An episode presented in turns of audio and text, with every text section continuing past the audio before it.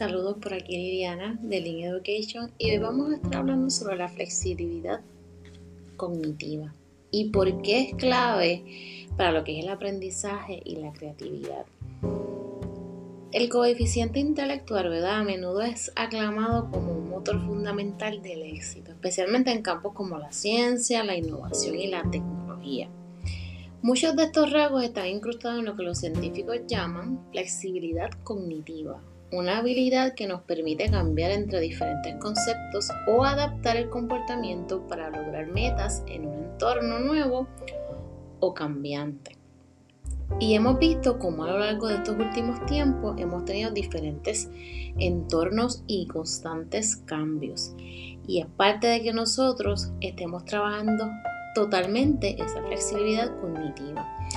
Básicamente se trata de aprender a aprender y ser capaz de ser flexible en la forma de aprender, poder escuchar nuevas informaciones, poder entender tener la iniciativa de conocer nuevos temas y poder cambiar entre las observaciones y las creencias que se podían tener sobre unos temas por estas nuevas formas de aprender. Nosotros estamos en constante momento, en constante objetivos y en constantes actividades para aprender a aprender. Esto incluye el cambio de estrategias para una toma de decisiones óptima nosotros aprendemos de nuestros errores y de nuestros errores nos llevan a pensar y a recapitular cómo yo debo de trabajar X situación.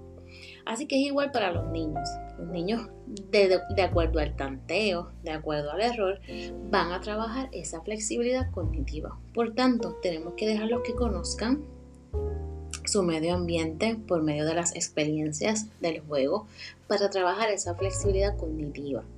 La flexibilidad cognitiva nos brinda esa capacidad de ver lo que estamos haciendo y conduce, ¿verdad?, al éxito y de realizar los cambios adecuados para lograrlo. Así que nosotros vamos buscando qué yo debo cambiar, qué debo de mejorar, cuáles son las cosas que puedo dejar porque me funcionan, esto me está trabajando, así que lo puedo hacer. Normalmente, ¿verdad? Nosotros a veces tomamos la misma ruta para ir a casa de de nuestros padres, de nuestros amigos. Así que para que esta flexibilidad cognitiva también sea alimentada, pues nosotros debemos cambiar algunas rutinas. Tenemos que dejar de programar, ¿verdad? Eh, las salidas, entre ciertas cosas para que nuestro cerebro reciba nueva información y entonces ahí se tenga esa flexibilidad cognitiva.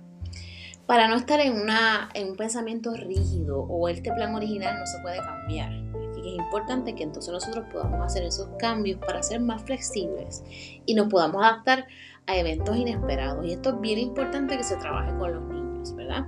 La flexibilidad cognitiva puede haber afectado la forma en que las personas se enfrentaron a los bloqueos, ¿verdad? Pandémicos que produjeron nuevos desafíos en torno al trabajo y la educación. Pero hemos podido ir manejando, algunos se la ha hecho más fácil que a otros, pero esa flexibilidad cognitiva nos ha, podido ayudar a manejar esto, a trabajarlo, a identificarlo. Y lo más importante, a ver cuáles son estas características que yo debo de mejorar o que yo entiendo que debo permanecer. Así que es posible que personas sean flexibles y puede que estas personas que son tan flexibles también hayan cambiado estas rutinas de vez en cuando, tratando de encontrar formas mejores y más variadas de realizar su día. Así que es importante que esto se haga. El pensamiento flexible es clave para la creatividad. En otras palabras, la capacidad de pensar en nuevas ideas, hacer nuevas conexiones entre ideas y hacer nuevos inventos. También apoya las habilidades académicas y laborales, como la resolución de problemas. Así que dicho esto, es importante que nosotros tengamos y hagamos nuevas actividades para trabajar nuestra flexibilidad cognitiva. Nos va a ayudar en el aprendizaje y nos va a ayudar en nuestra vida diaria. Gracias por estar aquí. Hasta pronto.